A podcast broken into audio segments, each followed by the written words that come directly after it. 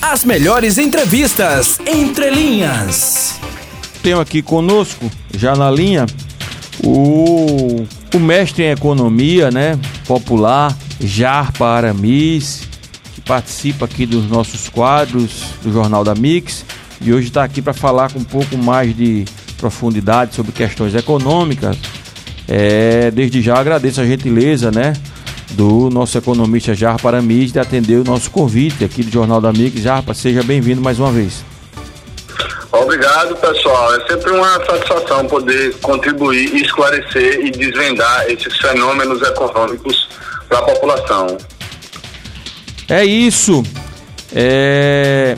De uma forma geral, Jarpas, para a gente começar esse bate-papo, um bate-papo breve, rápido, mas eu acho que, que pode trazer informações bem interessantes.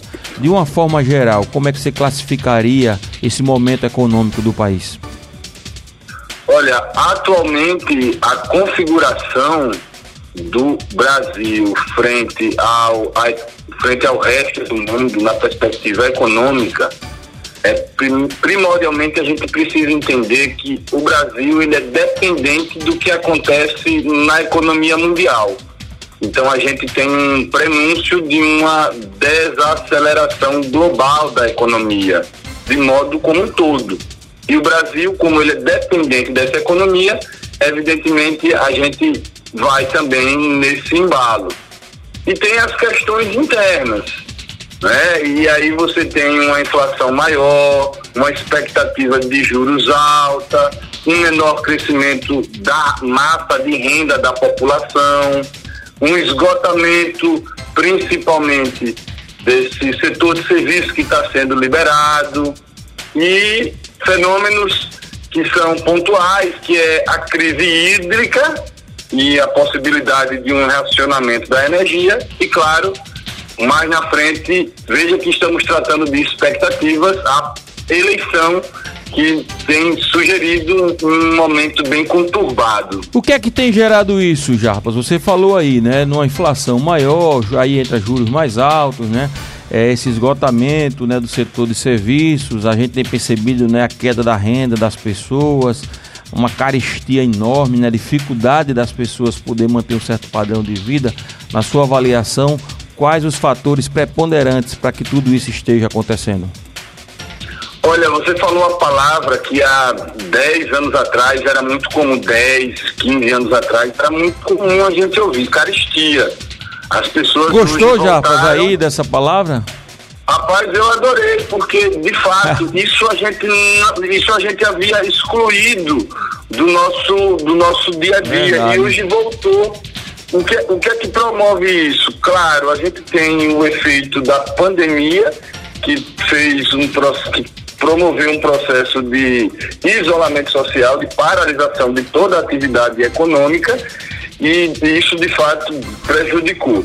Mas a gente também tem outros elementos, como eu havia dito, no cenário internacional, mais precisamente a maneira como a gente conduziu esse processo, o que termina impactando de maneira negativa toda a, toda a sociedade.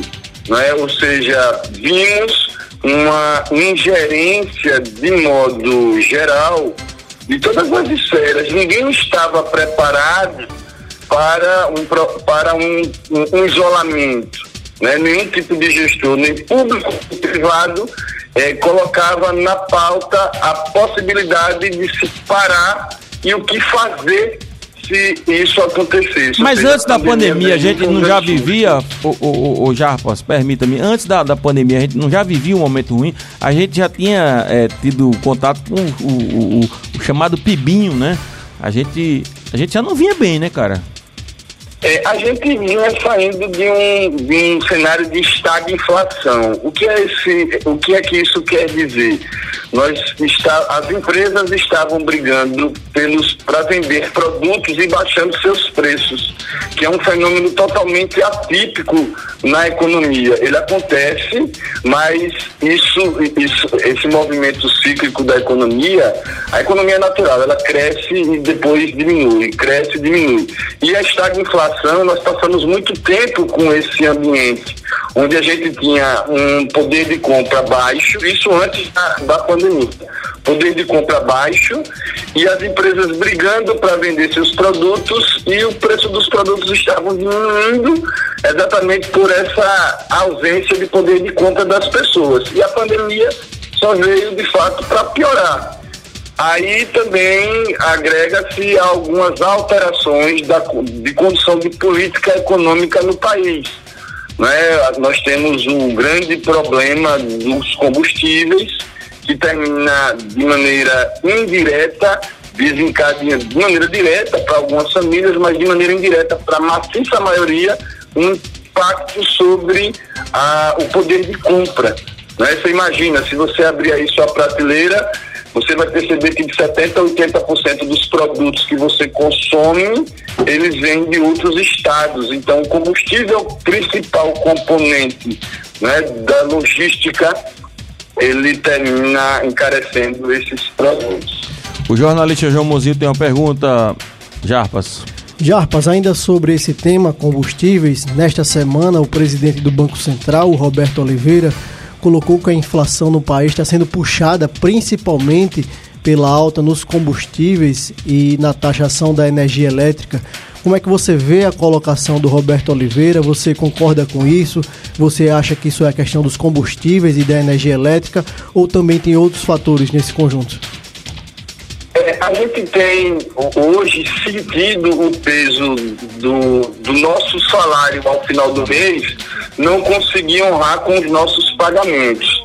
Mas veja que, de fato, na ponta, a gente tem o combustível como um, um, dos principais vilões, mas também existe como pano de fundo outros elementos, como por exemplo esse, essa ausência do poder de compra das famílias diante de um processo de pandemia, de isolamento, ele não foi conduzido de maneira adequada. As pessoas hoje, por mais que a pandemia é, é, tivesse passando nas nossas vidas, o governo poderia, o poder público, poderia e deveria agir de uma forma diferente. Ou seja, hoje temos famílias que perderam moradia, que perderam acesso aos bens e serviços elementares, fundamentais, para você poder é, dar uma qualidade de vida mínima para sua família.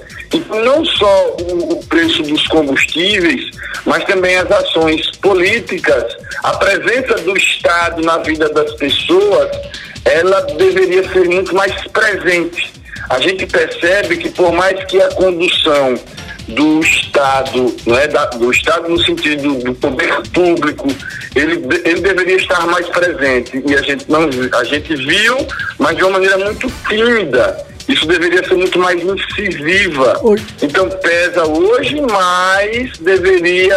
Muitas faltas existiram. Jarpa, sobre essa questão da falta do Estado, eh, o presidente da Câmara, o deputado federal Arthur Lira, está negociando com os líderes para que seja votado na próxima semana a questão é, de uma redução dos combustíveis através da diminuição do ICMS, mas é, esse projeto tem sido alvo de críticas de vários secretários de Estado Brasil afora e também da Confederação Nacional dos Municípios, que diz que isso daí vai deixar de arrecadar impostos e vai deixar que os estados e os municípios façam investimentos em áreas é, prioritárias. Como você vê essa questão? Você acha que é um paliativo? Você acha que isso daí vai realmente mudar a questão da inflação, por exemplo? Eu, eu acho bacana essa temática porque, veja só, o, o, o processo de aumento do preço do combustível na bomba, ele se deu a partir da mudança da, da política, de como a Petrobras forma o seu preço. Ou seja, antes o poder público ele entendia o seguinte, que o, o, a Petrobras ela vai fornecer o combustível mas esse, como a Petrobras é do Brasil, não é 51% de suas ações é do governo brasileiro, entendia-se que é um item que nós pudéssemos acessar a um preço adequado. E quando se muda essa política, ele diz, olha, o preço do barril do petróleo agora vai ser pautado naquilo que está sendo comercializado nas casas internacionais, nas bolsas de valores por aí afora, no mercado internacional. Então, toda vez que quando existe esse processo de variação do câmbio, ou seja, de quanto o real vale em relação ao dólar, a gente vai ter alteração do preço do combustível. É por isso que a gente vê em alguns meses duas ou três é, alterações do preço do combustível, geralmente para mais. Por quê? Porque mudou a maneira de formar o preço do produto. É, política internacional. Agora, né? É, aí você, aí você volta para a história do Arthur Lira, não é a proposta. Ora, você está querendo agora tirar a arrecadação dos estados para, para poder tapar o, o, o, a correção do preço do combustível que foi lá pela Petrobras. Aí eu pergunto, por que não a Petrobras volta com a política de preço anterior? Não é? Esse é um questionamento. Então, você quer tirar a arrecadação dos estados? Os estados não alteraram o preço do ICMS, o seu percentual. Continuou mesmo. O que alterou foi a maneira de se praticar a política. O que é que acontece? Os acionistas da Petrobras, os minoritários, claro, que não é o Estado, o Estado ganha também, mas eles passam a ganhar mais porque o preço começa a subir. É verdade. Peraí, qual é a grande finalidade da Petrobras? É gerar é, uma qualidade de vida para a popula população brasileira ou gerar lucro para os seus acionistas minoritários, já que o, o poder público é o seu maior acionista. Aí fica essa questão. Ou seja, eu acredito que a maneira de formar a política do preço da Petrobras deve, deve vir lá. Eu acho que essa alteração poderia. É, e não tirar a arrecadação dos estados, muitos aí já com uma série de dificuldades, porque termina você deixando né, de injetar é, dinheiro, a economia vai sofrer com isso, o Estado sem poder, alguns inclusive sem poder pagar os seus servidores, né? Se você tira ainda mais o poder desses estados. Nicole Melo, por favor, tá chegando nosso tempo, mas vamos lá. Então, Jarpas, é, Cícero e João, recebemos aqui um, algumas perguntas, né? Eu separei um, um, desabafo, um desabafo e também uma dúvida de ouvinte, tá? Primeiramente, eu vou ler o desabafo do Pedro, né? Ele falou aqui é o Pedro e não é uma pergunta, é um desabafo. Como cidadão trabalhador, é, como o cidadão trabalhador faz para alimentar sua família se o salário mínimo é uma vergonha? Temos que pagar moradias, tarifas de luz e água, água só aumentam e os serviços são horríveis. A comida é cada vez mais cara. O cidadão trabalha para ter o mínimo que é comida na mesa e água para beber. Quando sairemos dessa humilhação? Uma boa tarde a todos da bancada. E em seguida tem o Roberto, né? Importante, também... importante reflexão, né? O Pedro chama uma importante reflexão, cara. É isso mesmo. Essa, é, essa é a realidade do trabalhador brasileiro, lamentavelmente. Bom, e o Roberto também fala sobre a questão do salário mínimo, mas a dúvida dele é a seguinte: com o salário mínimo, como viver com todos esses aumentos? Aí a pergunta, Jarpa, existe a possibilidade de viver no momento atual com todos esses aumentos apenas com salário mínimo? Não faça pergunta impossível, né, é. né, Nico? o, o, Roberto, o, Roberto, também quer saber. O Jarpas é mestre em economia popular, mas não é mágico, né? Lamentavelmente. Pois é, olha, eu, eu, é, eu, eu, sou, eu sou muito pragmático nós precisamos reavaliar o momento que nós estamos vivendo. Eu sempre comento com alguns amigos que nós somos de uma geração que não foi privilegiada, nós somos escolhidos para viver a pandemia. Então, a maneira como nós nos relacionamos com esses fatos é que vai determinar aquilo que é possível ser feito pela nossa família, o que nós podemos fazer por, pela nossa família.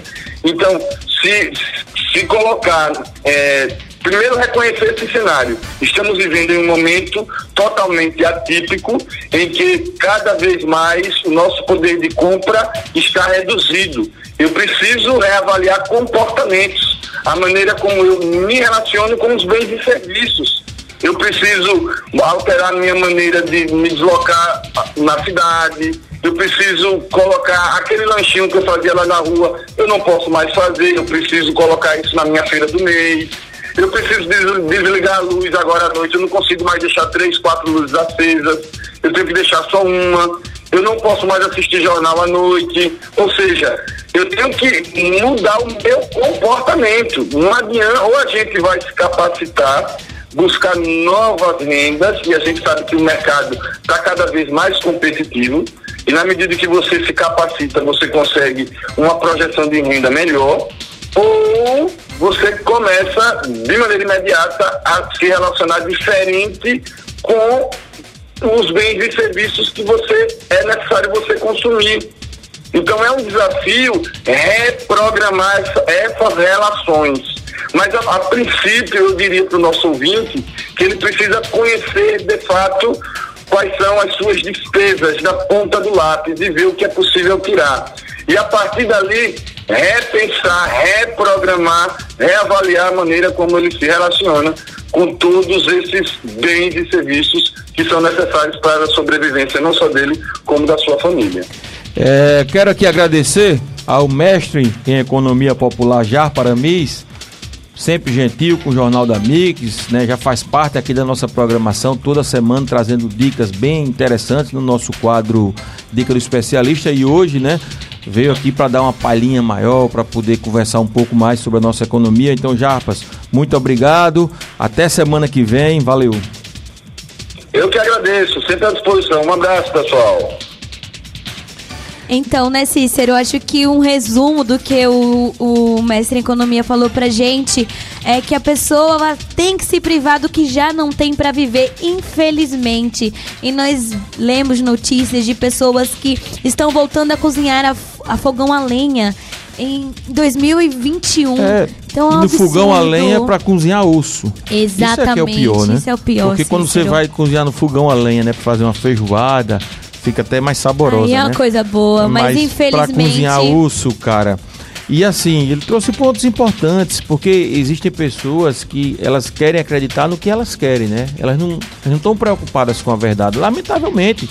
Mas tem muito cara pálido assim, entendeu? Que está preocupado com a sua verdade, com o que você. É, é, como ele falou, e todos os economistas do país falam, João, né? Nessa temática que você abordou com ele a questão do preço dos combustíveis nada tem a ver com o ICMS. Né? Bom destacar, é, Cícero. Você pode querer fazer um arranjo, como tenta se fazer agora pelo presidente da Câmara. É o que está sendo costurado para a próxima né? semana. É. Para quê?